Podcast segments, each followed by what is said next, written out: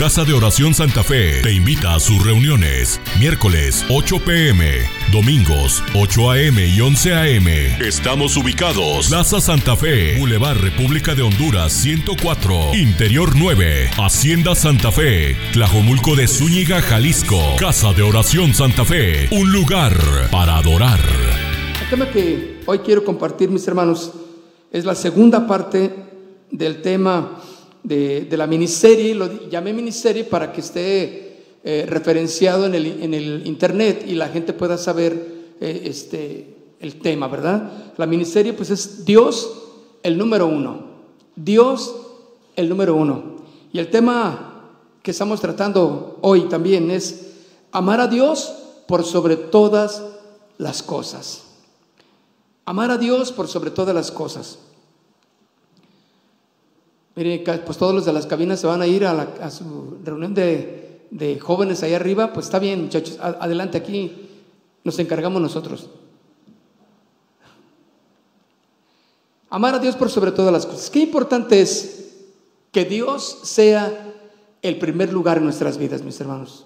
Qué importante es, porque de ahí se deriva todo lo que es y la bendición para la persona y para toda la familia. Cuando Dios es puesto en primer lugar en nuestras vidas, mis hermanos, hay un orden por consecuencia de las bendiciones, de las responsabilidades en nuestras vidas y en nuestras familias. Cuando Dios es el primer lugar. Y mire lo que dice en el libro de Marcos, capítulo 12, versículo 30. En el libro de Marcos, en la Biblia que usted trae, busque ahí en Marcos capítulo 12, versículo 30. Dice, y amarás al Señor tu Dios con todo tu corazón, con toda tu alma y con toda tu mente y con todas tus fuerzas. Este es el principal mandamiento. Dios desea, mis hermanos, que le amemos por sobre todas las cosas. Dios desea que le amemos con toda nuestra intensidad. Pero sabe que hoy día, por ejemplo, mucha gente le hace más caso a otras personas antes que hacerle caso a Jesucristo. Le hacen caso a, al influencer, ¿verdad? Lo que diga. Eh, hemos visto, por ejemplo, los influencers, ¿cuántas, ¿cuántos seguidores tienen este, estos influencers? Y son miles, miles de seguidores dejando exactamente influenciando a todos estos jóvenes. Y estoy hablándole de miles y miles de seguidores que tienen y, por hacer tonterías, por decir boberías, por decir cosas que no tienen ningún beneficio, pero son influyentes en todas esas personas. Y mucha gente, yo sé que usted puede saberlo, es influenciada por ese tipo de personas. Otros por los TikTok, ¿verdad?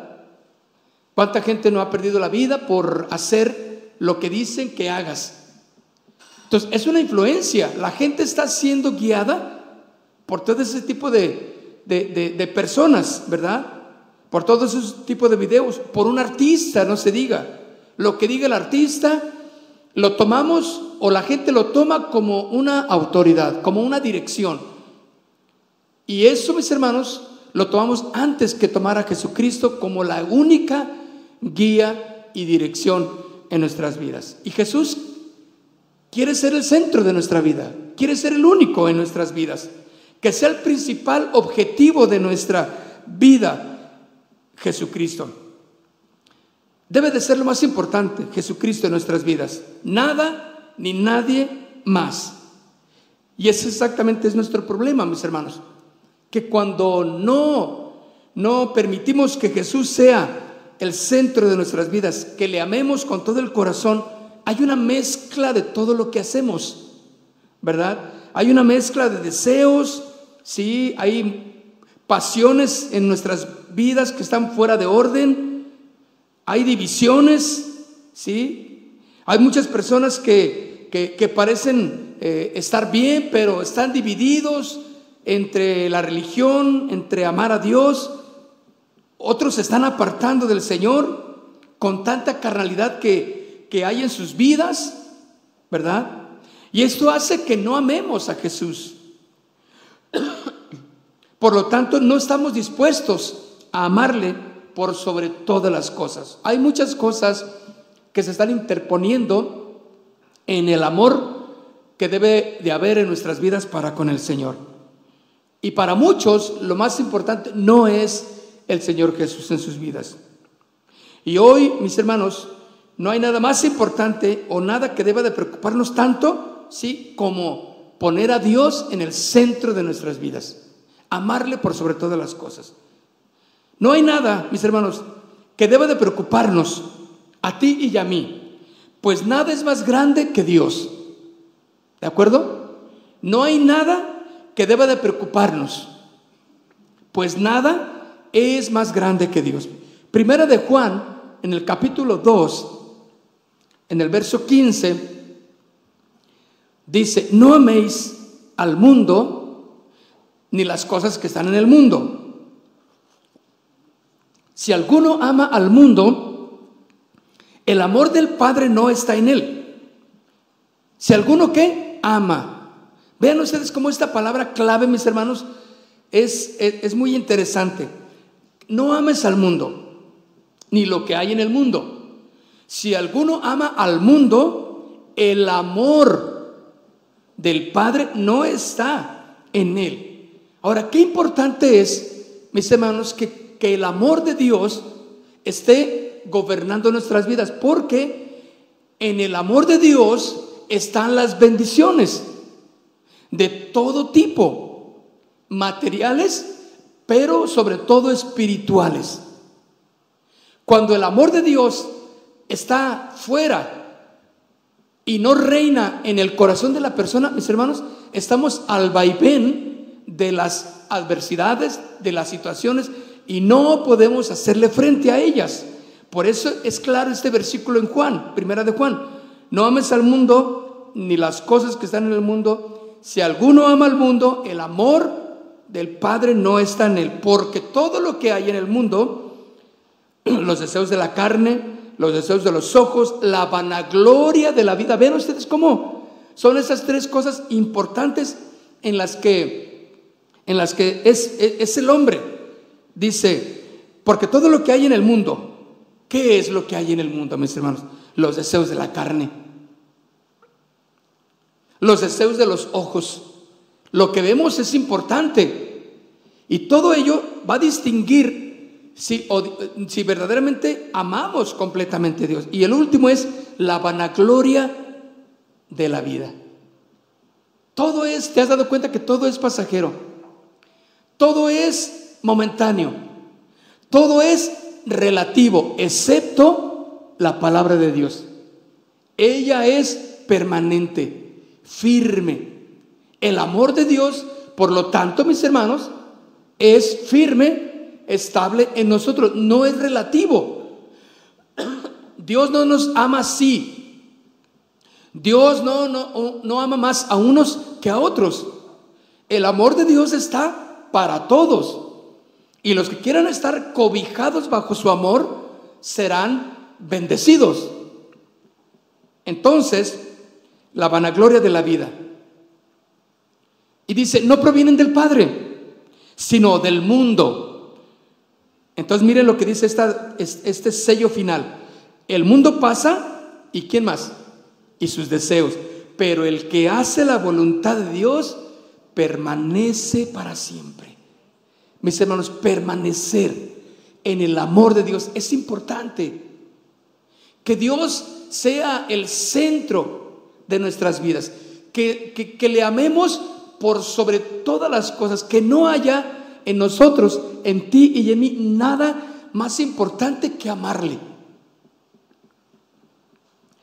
La pregunta que te puedo hacer en esta mañana, ¿quién está llenando tu corazón? ¿Quién llena tu corazón? Otra pregunta que te hago. ¿De qué estás llenando tu corazón?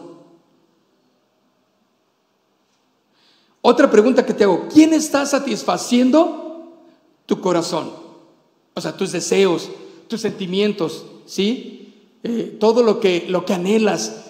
¿Cuál es el objetivo de tu corazón? ¿En quién estás confiando? Dios quiere que tú pienses en esta pregunta, porque algunos, para algunas personas puede ser la droga, puede ser un vicio, puede ser un hombre, puede ser una mujer. ¿Están de acuerdo conmigo? Puede ser un deseo. Claro que sí. Eso que está llenando tu corazón. Puede ser la música. Puede ser también tu trabajo. Puede ser tus hijos. Puede ser tu familia. Eso que puede estar llenando tu corazón. De ello estás llenándote también. Ello te satisface. Todo lo que mencioné puede estarse, estarte satisfaciendo antes que el amor de Dios. Eh, mis hermanos, cuando el amor de Dios está en nuestras vidas, no necesitamos confiar en nadie más más que en Él. Porque de Él se deriva toda la paz, el gozo, las bendiciones y, y todo lo que necesitamos. Tu corazón solo debe de pertenecerle a quién? A Dios. Solamente a Dios. Por eso hay duda en muchos en creer que verdaderamente eh, Dios está pidiéndoles todo. Hay gente que dice, no, yo no creo, yo no creo que, que, sea tan religiosamente como tú lo estás llevando, dicen, ¿verdad? Oye, yo no, no creo que sea tan, no creo que sea Dios tan, o que te esté pidiendo tanto fanatismo, dice. Claro, están confundiendo. Porque lo que hace un verdadero cristiano que ama a Dios y que tiene a Dios en primer lugar nunca será ni fanatismo ni religiosidad. Todo lo que tú hagas va a girar en torno a quién? A Dios. Por eso tu corazón debe de pertenecerle a Dios. Y muchos entonces, aún creyentes, a medias, dicen, no, no, no, no, no, no es para tanto, no creo que Dios nos pida tanto. Y no creo que Dios eh, este, quiera todo de, eh, de nosotros. Claro que sí, mis hermanos. Dios quiere que le ames solo a Él, según lo que estamos leyendo en su palabra.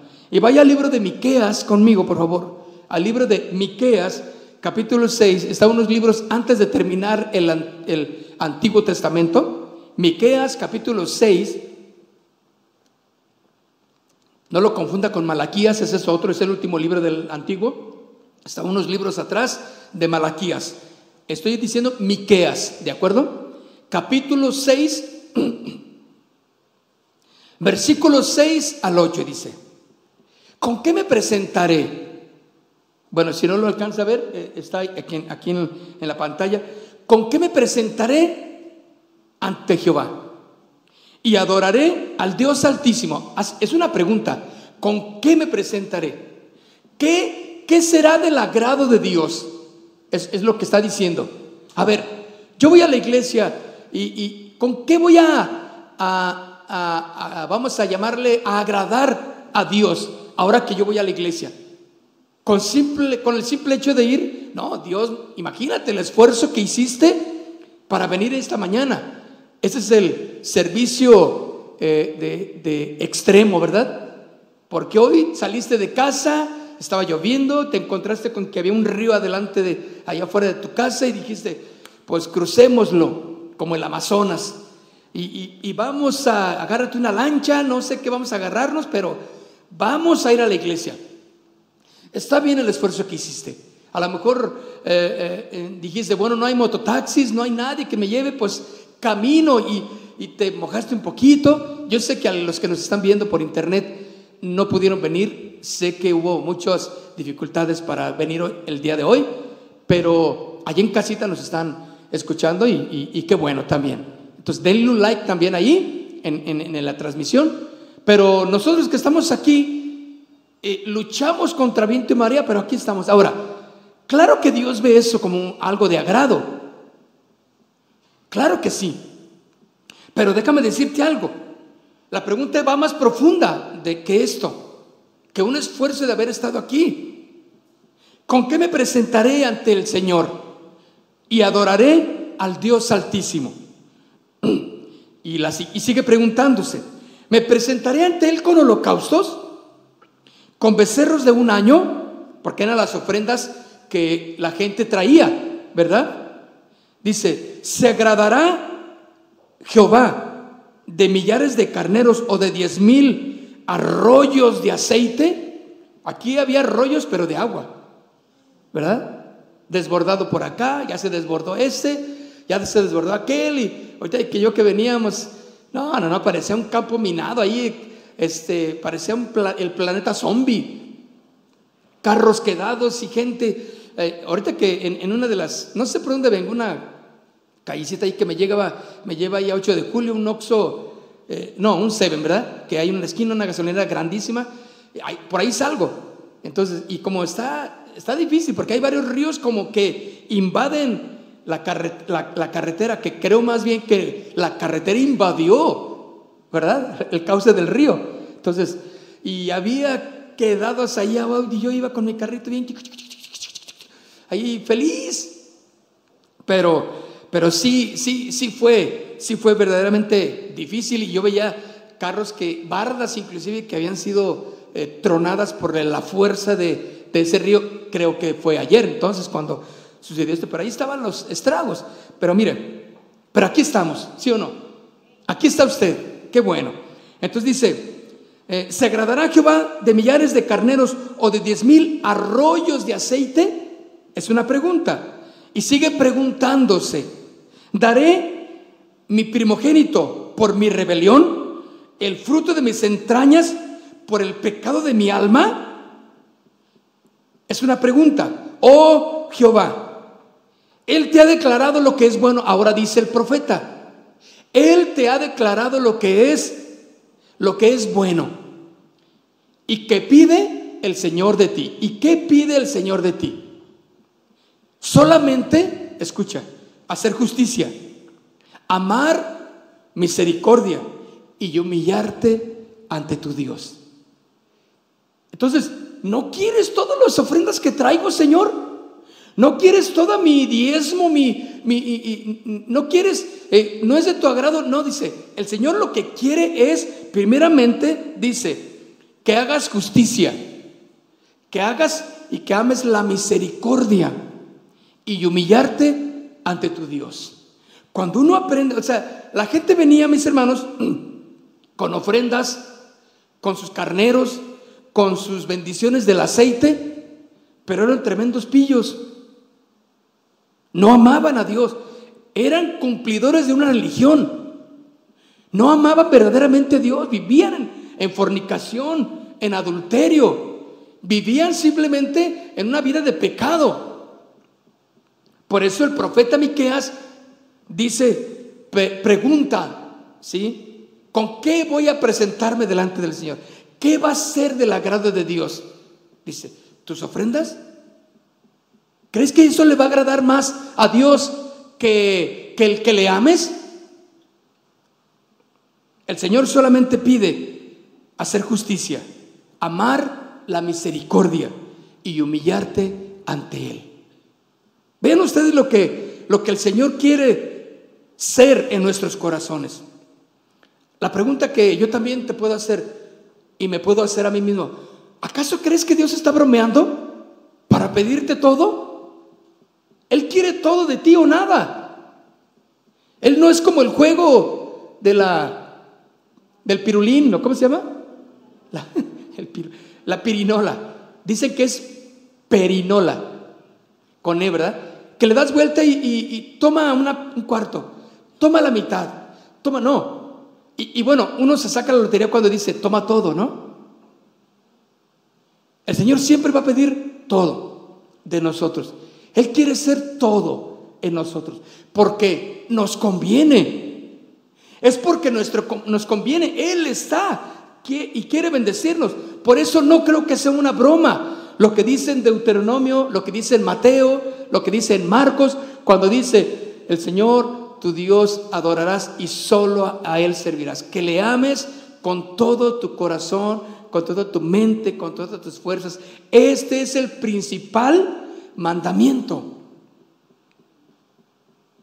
No es broma, mis hermanos, lo que Dios pide de nosotros. Santiago, vamos al, libro de Santiago, capítulo 4, en el Nuevo Testamento, vamos al libro de Santiago, capítulo 4, verso 4, versículo 5.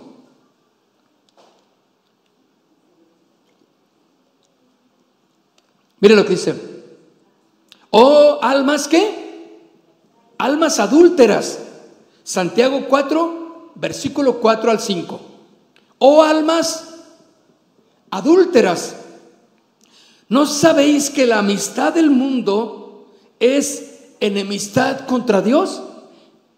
Cualquiera pues que quiera ser amigo del mundo se constituye enemigo de Dios. ¿Es claro lo que dice la Biblia? O pensáis que, fíjense, o pensáis que la escritura dice, cuando dice este o pensáis, está diciéndonos, ¿crees que es broma? Es en serio lo que te estoy diciendo, dice el Señor. No puedes amar al mundo y amar a Dios. No puedes tener, por eso dice, oh almas adúlteras, porque en su corazón aman al mundo, pero también vienen al templo. Pero también cantan, pero también están en la reunión. Son parte del servicio religioso de alguna congregación. ¿Usted conoce gente así? ¿Religiosa? ¿Pero que está en pecado? Y hay veces que nosotros, por ejemplo, nos vamos a, a, la pederastia que hay en la iglesia tradicional y decimos, no, esos padres, esos que, que abusaron de los niños por tantos años y siguen abusando. Y dentro de la iglesia llamada cristiana, ¿cree que no hay? Terrible, mis hermanos. Pastores, líderes, congregantes, que son en su corazón almas adúlteras, porque verdaderamente no aman a Dios. Por eso le dice, oh almas adúlteras, ¿no sabes que la amistad del mundo es enemistad con Dios? Contra Dios más bien. Cualquiera pues que quiera ser amigo, que ame al mundo, se constituye enemigo de Dios. O piensas, dice, que la escritura dice, esta palabra me llamó la atención, o, o pensáis, como está aquí escrito, ¿no? Quiere decir, ¿crees que es broma? El Señor es serio. ¿Cuántos serios hay en esta mañana? Que toman la palabra de Dios seriamente, que toman el camino del Señor seriamente. Fíjese, estaba, mandé, mandamos allí en el libro, en el, en el grupo de intercesores, mandé que oráramos por la iglesia de Pakistán. ¿Cuántos vieron esa, esa, esa, e, ese chat que yo mandé? Y bueno, me mandaron a mí, entre los pastores internacionales, nos comentaban que oráramos, porque en Pakistán, como en muchos lugares musulmanes también, están, eh, hay veces que pueden congeniar, ¿me entienden? Diferentes religiones con el cristianismo, están, eh, como que hay una tregua de paz. Pero hay lugares donde, hermanos, no hay tregua. Y ahí en Pakistán estaban diciéndonos que habían quemado muchas iglesias cristianas y que muchos pastores habían los habían metido a la cárcel, por consiguiente, a las familias, no les venden en las tiendas, no pueden comprar nada a los cristianos porque ya están marcados. Y nos dijeron, oren por los cristianos en Pakistán. Y sabes, muchos de ellos se han mantenido firmes a una costa de su vida misma. Por eso yo le invito a que ore por ellos, ¿de acuerdo? Tenga un tiempo en su, en su diario para orar por los cristianos, la iglesia, por los pastores en Pakistán. Y en muchos lugares, desde luego, pero, pero bueno, si vamos a hacer con un, un, un apunte objetivo, ese sería un buen punto. Por eso dice aquí, o pensáis que la escritura, ¿crees que es broma? ¿Qué vamos a sufrir, mis hermanos? ¿Qué vamos a padecer? Estaba, estaban viendo, estaba viendo las, noticias cristianas, desde luego, y, decía de un joven que agarró un micrófono afuera de, una, de, un desfile de, gay que hubo ahí en Estados Unidos, y, había, bueno, y algunos drag queen le llaman, Los drag queens son esos homosexuales que se pintan y se pintarrajean como mujeres y que se visten unos pelos, ya los ha visto, ¿no? Y, y así les llaman. Ellos están yendo a las escuelas ¿sí? primarias y kinder y enseñarles a, los niños las, la, conducta de ellas o, de ellos, no sé qué sea, pero, pero es una, es una, es una, les están enseñando cómo, cómo deben aceptar la, forma homosexual. Todo cuestiones de lesbianismo, que no hay problema. Entonces, los niñitos receptivos a todo ello. Entonces, un joven dijo, no es correcto, y simplemente sin, Agua va, agarró un micrófono, agarró su bocinita de su casa y se puso ahí en la escuela, afuera de la escuela, en la banqueta, a leer las escrituras. No dijo más que la, la Biblia. No dijo, ni atacó, ni habló el nombre de los drag queens. No, simplemente leyó la palabra del Señor. Llegaron los policías, lo agarraron, lo esposaron y lo metieron al bote. Lo registraron ahí como perturbador de la paz, lo registraron como, como un, este, bueno, le pusieron ahí todos los calificativos de desorden y cuando salió después de una multa, pues le entrevistan los, los, los noticiarios cristianos y, y él hablaba de su fe. Dice, yo no hice más que proclamar a Jesucristo.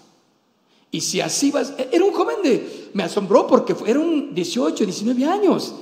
Y dijo, no inventes, o sea, ese eh, este, otro joven estaría en otro lugar, haciendo otras cosas, divirtiéndose. Y este se para y empieza a predicar de Jesús.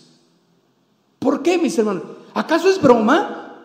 Por eso dice aquí, o pensáis que la escritura al, final del versículo, bueno, iniciando el verso 5, o pensáis que la escritura dice en vano, el Espíritu que Él ha hecho morar en nosotros, nos anhela celosamente. Dios quiere ser el primer lugar en nuestras vidas, mis hermanos. Dios quiere ser el número uno en nuestro corazón. Quiere ser nuestro deleite. Quiere ser nuestro gozo. Quiere ser nuestra alegría. Que la vida cristiana que, que, que estemos viviendo sea exactamente una vida llena de gozo porque Jesús es el centro de nuestra vida. Le amamos por sobre todas las cosas. Ahorita, ay, desfallecemos por un dolor de cabeza. Desfallecemos porque mañana tengo una deuda que pagar y no, no alcanzo. Desfallecemos porque me tengo que levantar temprano y está lloviendo.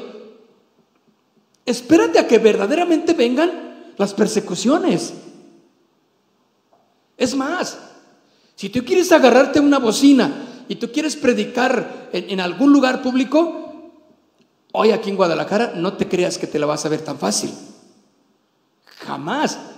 Porque o si no llegan los adversarios, va a llegar la, policía y te va a meter al bote, a la, a la cárcel, ¿verdad? o sea, ya no es tan fácil. ¿O acaso crees que es broma? Claro que no. Porque el Señor nos anhela celosamente. Él quiere ser el único en tu vida.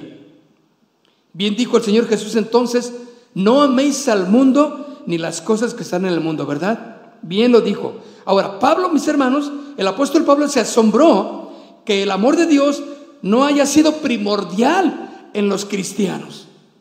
Pablo se asombró cuando va con la iglesia de Éfeso, ¿sí? Es una iglesia eh, cristiana, ¿sí? Que ella, esta iglesia hacía muchas cosas, compartía muchas cosas, una buena religión, ¿sí? Pero había dejado de amar a Dios.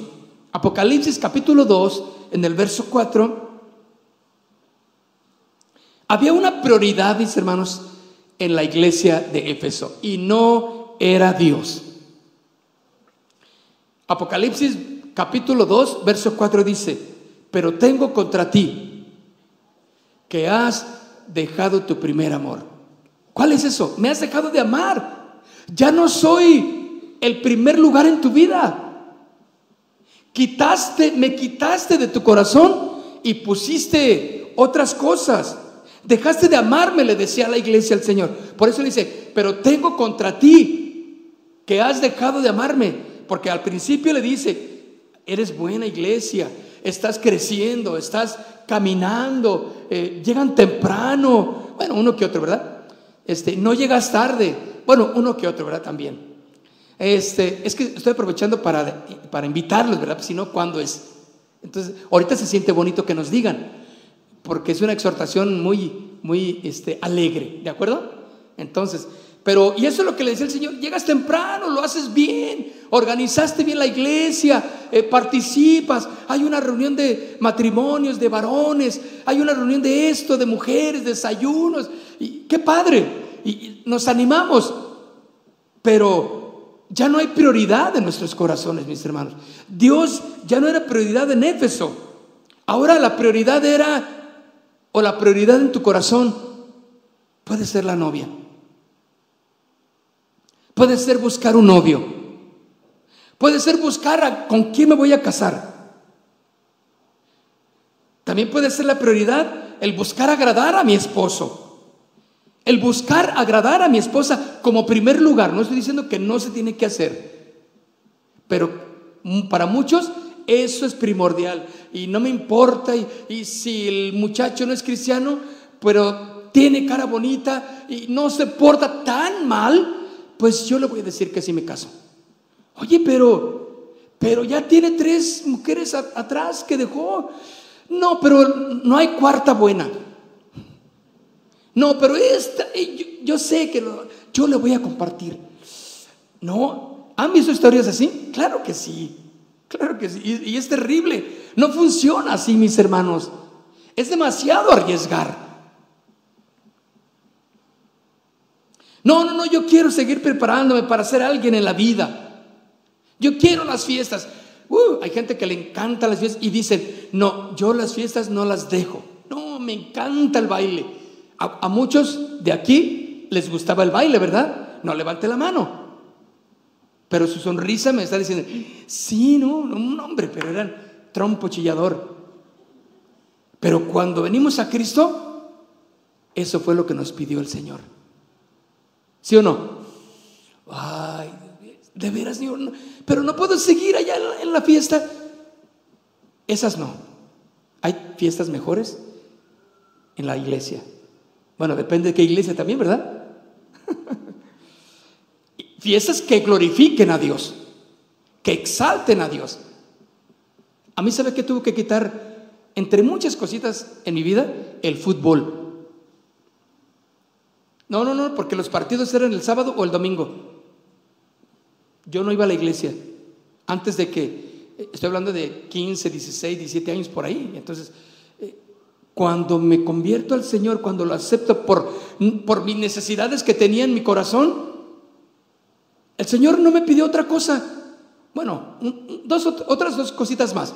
Pero una de las que me pidió fue, tienes que venir a la iglesia. Señor, pero es que mi partido de fútbol, es que mi equipo, y tú sabes, soy el delantero, soy bueno, Señor, y meto goles, y ya mero vamos a ser campeones. Esta sí, esta vez sí. Y así me dice, el Señor hablándome en mi corazón, deja todo. Si verdaderamente me amas, deja. Señor, todo, sí. Y yo se lo entregué. Y para mí no fue nada ni otra cosa más importante que amar a Dios. Ya estaba los domingos en la iglesia. Después busqué alguna manera de jugar fútbol en la tarde, o sea, no creen que, tampoco el Señor dice, no, no, no, el fútbol es pecado, claro que no. Pero cuando interfería en lo que yo estaba haciendo para Dios, yo tenía que poner mis prioridades correctas. Había cosas que yo hacía que sí interferían, que eran en contra. Por ejemplo, el tomar alcohol, claro que sí el, fumar, el hacer esto. Sí, el Señor me lo pidió y me dijo, quiero también eso. Ay, Señor, pero ya te di esto. Dame eso también. ¿Qué te ha pedido el Señor? Que le des.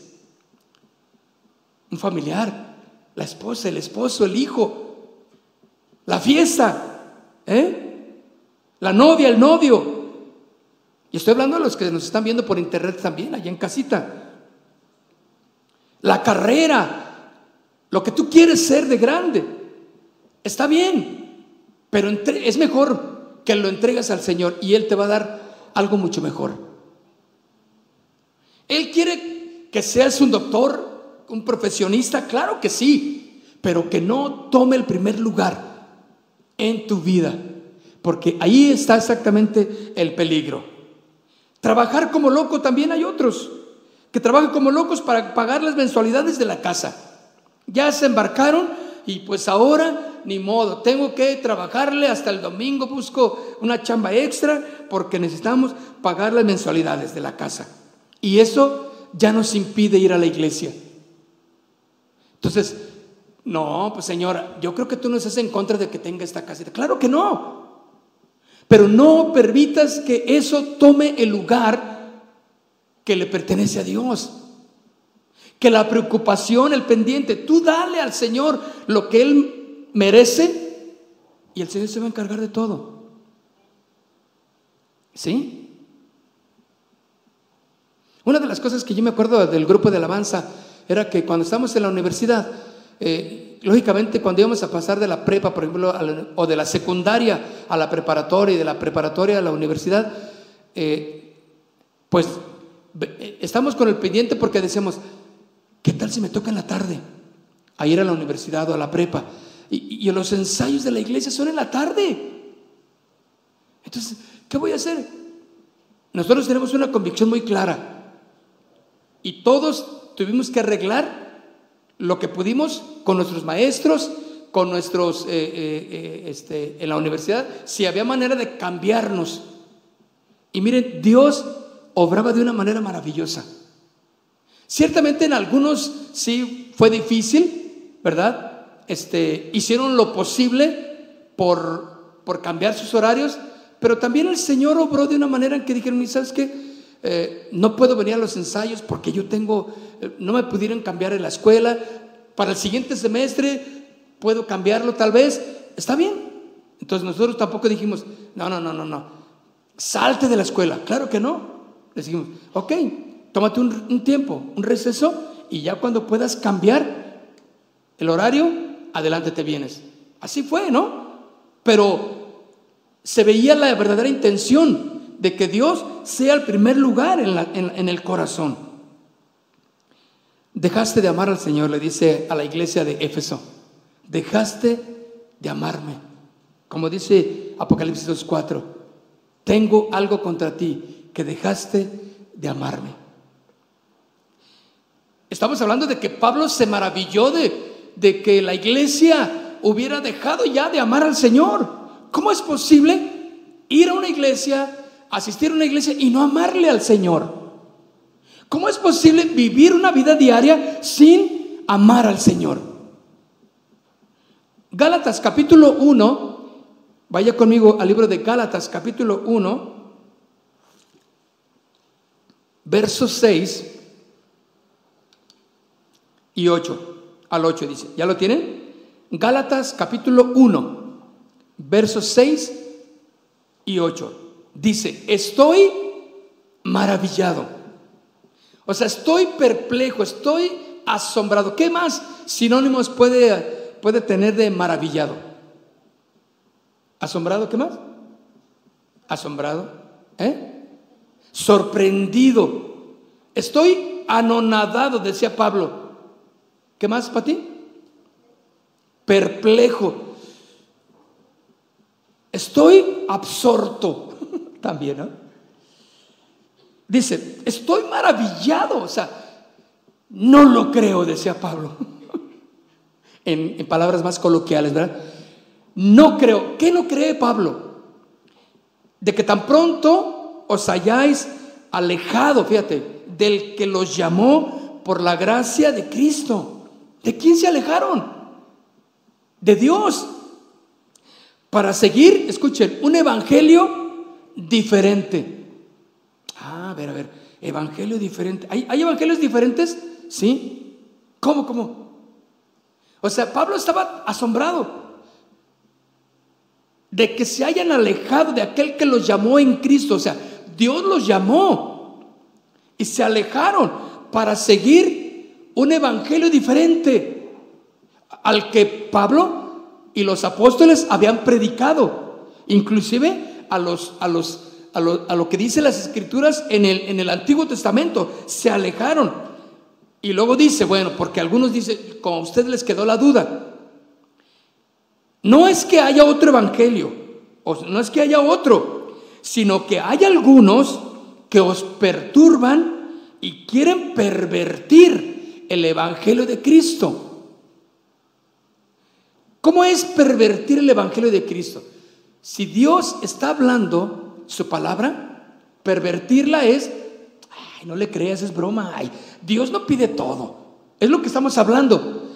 Ay, mira, Dios no está enojado contigo si tú te vas a, eh, una fiestecita, si haces esto, si haces esto otro. Y, entonces, tú crees a ese evangelio porque te agrada a la carne, ¿no? Dice, ah, entonces no, ah, entonces vámonos.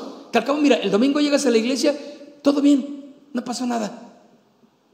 Y, pero tú dices, oye, pero, híjole, es que golpeé a mi esposa. Ay, hombre, se lo merecía. Se lo merecía porque ¿a poco no te levantó la voz? Sí, pero yo también fui así medio terrible y no, no debí. Ah, no te preocupes. ¿Me entiendes? O sea, un evangelio diferente. O sea, te están diciendo que Dios no se va a enojar con la fechoría que tú hagas. Que no hay problema. Que, no, le hace que te emborrachaste en la fiesta y te perdiste y, no supiste ni dónde quedaste hasta el siguiente día. ¿Y, qué tiene, hombre? ¿Qué tiene? No hiciste nada que, todo el mundo está haciendo. Ah, por eso le dice, no es que haya otros, sino que hay algunos que os perturban y quieren pervertir el Evangelio de Cristo.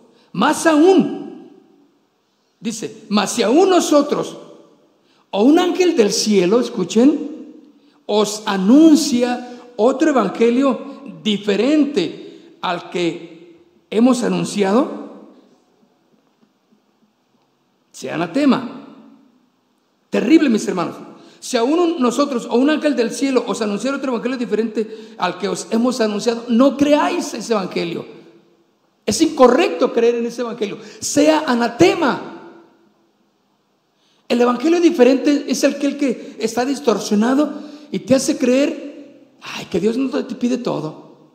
Que Dios te ama tal y como estás y te quiere así. Si tú tienes desviaciones sexuales, si tú tienes este, un deseo por, por los niños, eh, como, como ahora ya está legalizada en, en algunos países la pedofilia. ¿Saben que prohibieron la película de, Un grito de libertad en México? Se pasó solamente en algunas eh, cadenas de cines, muy así, cadenas así, eh, no, no de las principales, porque a alguien no le convenía que la pasaran. ¿Sí o no?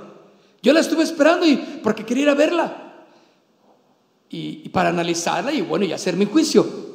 Pero según el tema, digo, entonces los que impidieron que pasara esa película a México y a algunos otros países, pues eran los pedófilos o no. Pues, ¿Quién más? O sea, solo se echa la soga al cuello.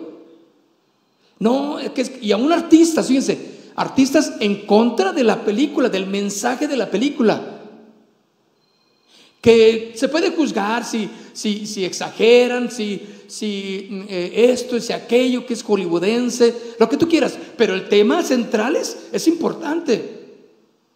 Y artistas hablando en contra de la película. yo veía, investigaba y dices, ¿cómo que el artista fulano de tal? Eh, pero pues de seguro que entonces, si no quiere esa película, alguien de su familia o él mismo, pues ha de tener alguna atracción por los niños, ¿no? Porque el que no dice, no, pásenla, que se, que se dé a conocer semejante atrocidad. El 30, ¿sí? El 30, yo sabía que le iban a pasar, pero estaban teniendo demasiadas restricciones y permisos para pasarla pero no va a ser fácil. Dice, mas si a nosotros o un ángel del cielo os anuncia otro evangelio diferente al que hemos anunciado, sea anatema. Si van a pasar esa película, bueno, si ustedes gustan, vayan a verla con un ojo crítico, ¿verdad? Analizando todo a la luz de lo que creemos de Dios, ¿verdad? Ahora, fíjense bien, Jesús hizo una válida referencia del Nuevo Testamento porque él dijo, él habló citando el libro de Deuteronomio. Cuando él dijo, como está escrito, recuerden que Jesús dijo, como está escrito, amarás al Señor tu Dios con todo tu corazón, con toda tu mente y con todas tus fuerzas. Jesús lo dijo. Eso estaba en el, está en, el libro de Deuteronomio, ya lo leímos. Eso, cuando Jesús habla de lo que dice Deuteronomio y lo menciona en, el Nuevo Testamento, hace, lo hace válido como el correcto evangelio, las buenas nuevas. Entonces, Jesús, Jesús corrobora cuando dice, al Señor tu Dios amarás con todo tu corazón, con toda tu mente y con todas tus fuerzas. Eso está en el Antiguo Testamento y lo Jesús lo menciona lo hace válido como el correcto evangelio. Le da validez. Por eso, mis hermanos, la palabra de Dios es el correcto evangelio que podemos creerlo porque no hay variación en él. Muchos entonces pueden estar amando la obra de Dios y no al Dios de la obra. No se olviden, mis hermanos, ya voy a terminar. No se olviden de llevar a Dios consigo a donde quiera que vayan. ¿De acuerdo? No lo saquen de su corazón. A donde quiera que vayan, lleven a Dios. Él quiere ir a donde tú vas. Quiere guiarte. Quiere llevarte a, a mejores lugares, a mejores tiempos. ¿Es posible, mis hermanos? Estar tan ocupados, claro que sí. Y algunas veces hasta sirviendo a Dios se puede uno ocupar tanto que nos olvidamos de aquel a quien estamos sirviendo, de Dios. Amamos la obra y no amamos al Dios de la obra. Ahora, nuestra primera relación más importante es la que tenemos con nuestro Padre Celestial. De ahí se deriva, como inicié, se deriva toda la bendición. Debemos de recordar entonces que debemos de amarlo a Él primeramente, antes que nada. Y Jesús entendía esto, mis hermanos. Por eso Él responde a la pregunta, ¿cuál es el primer mandamiento de todos? Marcos capítulo 12, porque la gente farisea y religiosa amaba también otros mandamientos. Pero le dijeron, a ver, ¿cuál es el primer mandamiento de todos? Marcos capítulo 12, verso 29, dice, Jesús le respondió, el primer mandamiento de todos es, oye Israel, el Señor, nuestro Dios, ¿el Señor qué? Uno es. Y dice, y amarás al Señor tu Dios con todo tu corazón, con toda tu alma con toda tu mente y con todas tus fuerzas.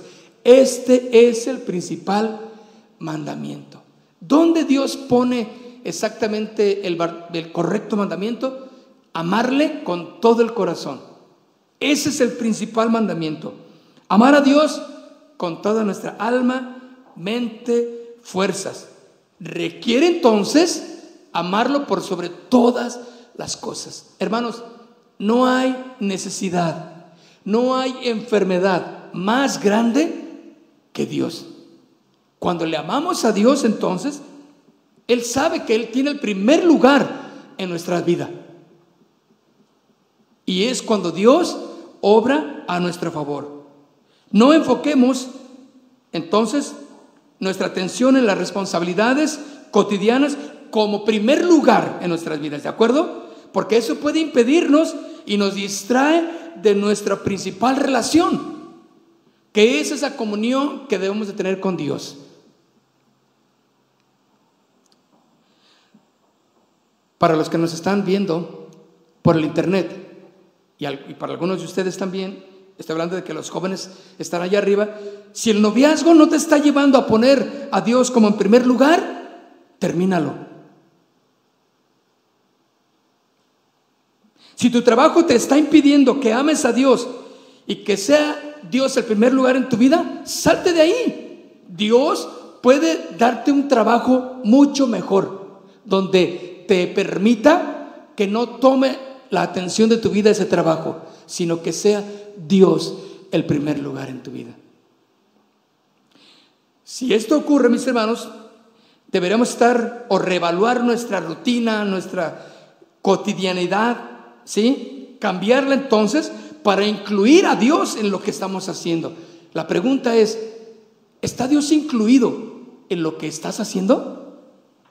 ¿Es el primer lugar Dios en todo lo que tú estás haciendo?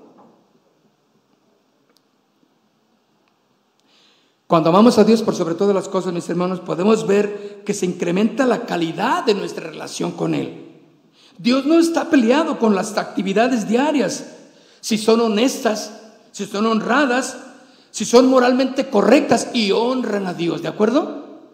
Porque claro, Dios va a estar en contra de actividades que tú puedas tener que no le honran y que moralmente no son correctas. ¿Verdad?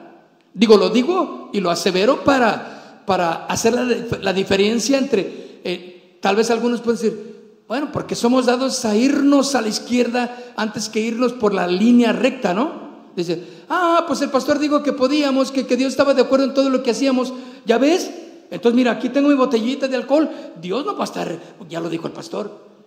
Y tergiversamos la información, ¿están de acuerdo? Por eso yo digo, Dios no está peleado con las actividades diarias de nuestras vidas, si son honestas, ¿sí? Y moralmente correctas y honran a Dios. Una manera de honrar a Dios y de amar a Dios por sobre todas las cosas, mis hermanos, es guardar sus testimonios, sus mandamientos, guardar su palabra. Vayamos al Salmo 119. Guardar su palabra, mis hermanos.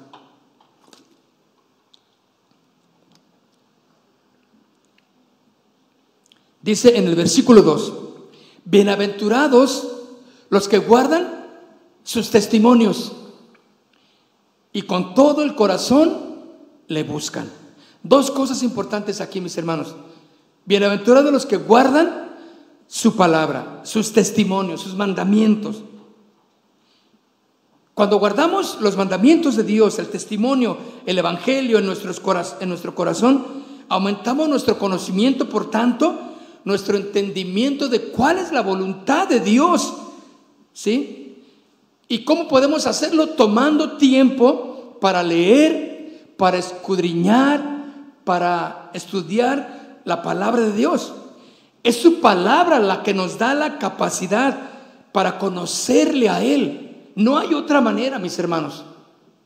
Una combinación de, de la lectura, del estudio, de, de la meditación de la palabra, de los mandamientos de Dios, con la oración y con la adoración es vital, mis hermanos, para conocerle, para saber de Dios.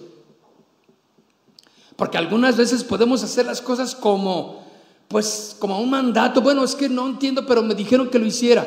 Pero también debes saber entender, razonar de qué es lo que te conviene hacer. ¿Por qué lo estoy haciendo? ¿De acuerdo?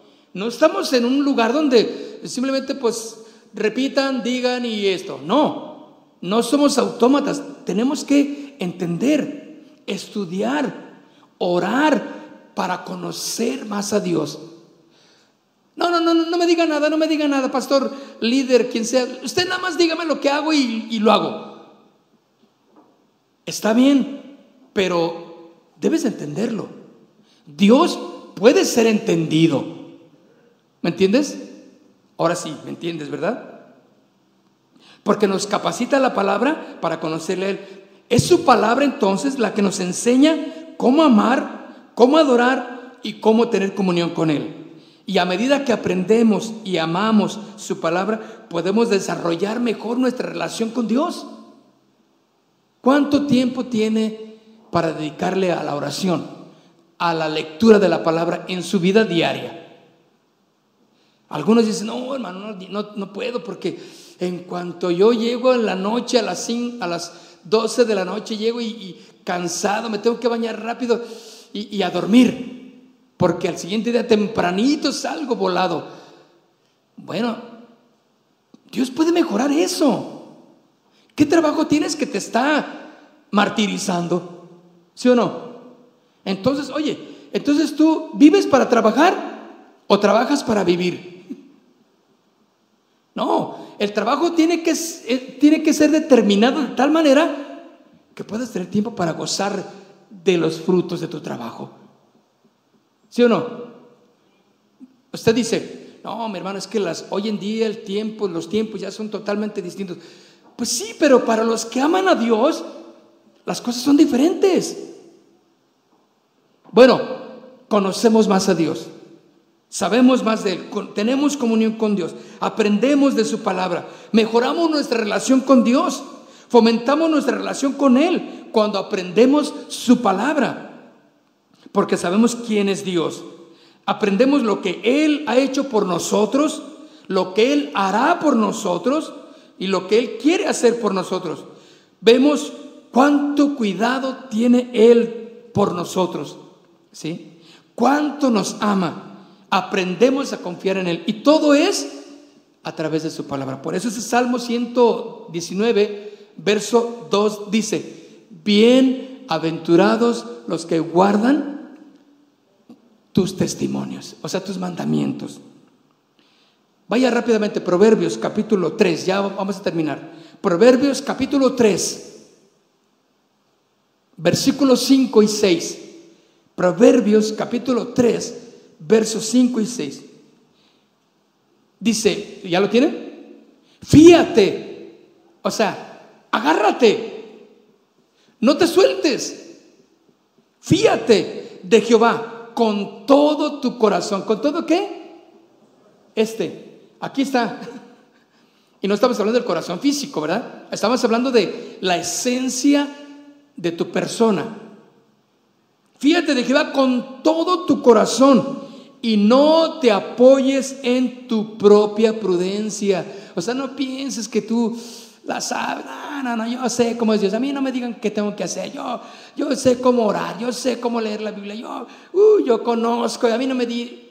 No, no pienses como un necio.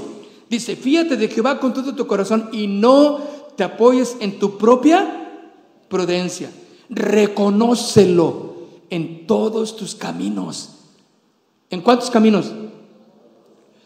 Todo, todo lo que tú hagas tiene que ser honrando a Dios, amando a Dios. Señor, este trabajo que tengo no me da tiempo de servir, yo quiero servir ahí en la iglesia, yo quiero llegar temprano, sí, pero siempre las cobijas me abrazan y no me dejan salir de mi cama porque estoy cansado, Señor. Dame, Señor, ayúdame, ¿sí o no? Yo quiero servirte, quiero estar ahí, Dios. Quiero llegar temprano para que tú bendigas también todo mi, mi labor diaria.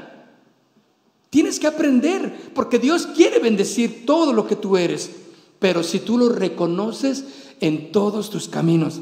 Y dice, y Él enderezará tus veredas. Todo lo que esté chueco en ti o que se esté eh, desviando, el Señor, ah, no, no, vente, no, no, es peligro, vente por acá. Aquí vas derecho. No te desvíes de este camino. ¿Cuál? El Evangelio. Si ya vieron la película del peregrino, ¿ya la vieron? El libro del peregrino, ya les había recomendado que es una buena película, búsquelo en internet, está completamente en libro, en película y hay ya película modernizada, está muy interesante. Habla de la rectitud del camino que tenía que seguir el peregrino, que nos representa a nosotros, pero había en el camino problemas, situaciones, desánimos, eh, eh, deleites, que él tuvo que eh, tomar el curso y, el Evangelio fue suficiente y siempre lo iba siguiendo el Evangelio. ¿Qué te dije? enderezate. ¿Qué te dije que no le hicieras caso a fulano? ¿Qué te dije que, siguieras aquí por el camino? Y hay el Evangelio enderezándole. Por eso dice aquí, reconócelo en todos tus caminos y Él enderezará tus veredas. Cuando tú le reconoces a Él. Amén. Una sustanciosa, mis hermanos, dotación de adoración, alabanza y una poderosa oración con una palabra llena del poder de Dios al 100 va a ser una tremenda eh, eh, trabajo en nuestros corazones. Por eso, este, la parte final de, del Salmo 112, verso 2 dice, bueno, lo, que dice este verso, que es muy corto, bienaventurados los que guardan sus testimonios y con todo el corazón le buscan. Hermanos, tienes que buscarle con todo tu corazón. Los tiempos, estamos en tiempos sumamente peligrosos. Y a lo mejor no peligra tu vida, pero peligra tu fe. Peligra tu amor para con el Señor. Estamos todavía en un país aparentemente de calma religiosa, aparentemente, ¿verdad? Pero peligra tu fe, peligra tu convicción, con todos los deleites, hermano, que puedes ver en la televisión, en donde vayas al centro, tú ya no puedes ir, tienes que ir como los caballos de la, ¿verdad? De las calandrias, con, no sé cómo les llaman, pero nada más para que tú veas derechito, porque no, no, no. O sea, si te agarras observando y viendo el paisaje, ¿cuál paisaje, hermano? Al centro no hay nada bueno que puedas ver. A la colonia, en el barrio, porque viste aquello, viste esto otro. Y, yo estaba viendo el programa de, de, las, del país del Salvador, de los maras salvatruchas. Bueno, todas las pandillas ponían un letrero siempre en las, en, en en en este, en las calles. Decían, ver y callar. Ver y callar. O sea, ve y no digas nada. Dice, porque decir algo era sumamente peligroso. Estaba viendo pues como el presidente que hoy hay, pues ha, tomado este, pues, autoridad sobre las pandillas en, El Salvador, ¿verdad? Pero las, las pandillas ponían ver y callar. No digas nada. Nosotros tenemos que ver y vámonos derecho, no digas nada y tú sí, el Evangelio es la rectitud en tu vida. ¿Qué respuesta le vas a dar al Señor, mis hermanos? Con todo el corazón le voy a buscar. No debes de depender de nadie, escucha, no debes de ser dependiente de nadie, solo depende de Dios. Puedes depender de Dios, porque Él es Dios, ¿sí? Y quiero invitarte a que te pongas de pie. Si yo te hiciera una pregunta en esta mañana,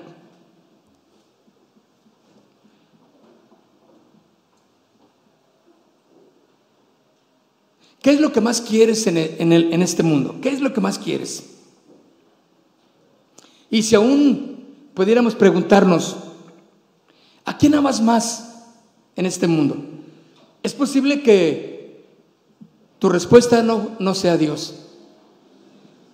A lo mejor ya analizando la plática de hoy, puedes decir, no, si es Dios, yo quiero que Dios sea el centro de mi ser. Que Él sea la única razón de nuestra vida. Amar a Dios. Cierra tus ojos.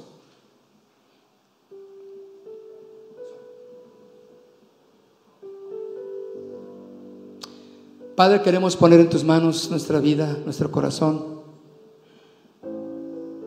Padre, si hay algo que haya tomado el primer lugar en nuestro corazón, que no haya sido tú, Señor, queremos sacarlo de nuestra vida, Dios. Porque nada debe de ser más importante que tú en nuestro corazón, Dios. Nadie debe de ocupar el lugar que te corresponde a nuestro corazón, Dios.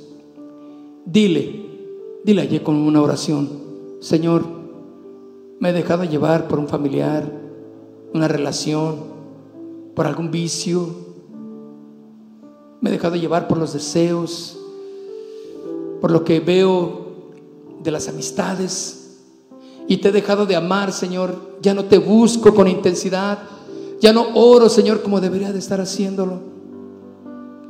Padre, quiero que en esta mañana tomes el primer lugar en mi corazón. Dile, yo quiero que tú seas el centro de mi ser, Dios.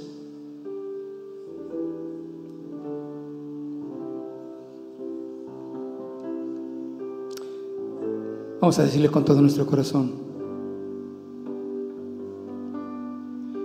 Yo quiero que tú seas el centro de mi ser, que seas en mi vida la única verdad. Yo quiero adorarte, tu rostro quiero ver, pues nada es comparable a tu gran majestad. Dile, te quiero a ti te quiero a ti, no quiero a nadie más, te adoro a ti, desesperado estoy por ti, solo por ti yo viviré, dile te quiero a ti, te quiero a ti no quiero a nadie más, te adoro a ti. Desesperado estoy por ti. Solo por ti yo viviré. Dile solo por ti, solo por ti yo viviré. Solo por ti yo viviré. Señor, gracias. Yo te digo, Padre, en esta mañana que te amo con todo mi corazón, dile. Como ese gran mandamiento, principal mandamiento que diste en Deuteronomio y también lo dijiste, Señor, en el Evangelio. Lo dijiste, Señor, que amarás al Señor tu Dios con toda tu mente con todo tu corazón y con todas tus fuerzas. Este es el principal mandamiento, amarte a ti, Señor, por sobre todas las cosas. Yo te amo, Señor. No hay nadie ni nada más importante en mi corazón que tú, Señor. En el nombre de Jesús. Dile gracias, Padre. Gracias, Señor. Amén. Aleluya. Casa de Oración Santa Fe te invita a sus reuniones. Miércoles 8 pm, domingos 8 am y 11 am. Estamos ubicados. Plaza Santa Fe, Boulevard República de Honduras 104, Interior 9, Hacienda Santa Fe, Tlajomulco de Zúñiga, Jalisco. Casa de Oración Santa Fe, un lugar para adorar.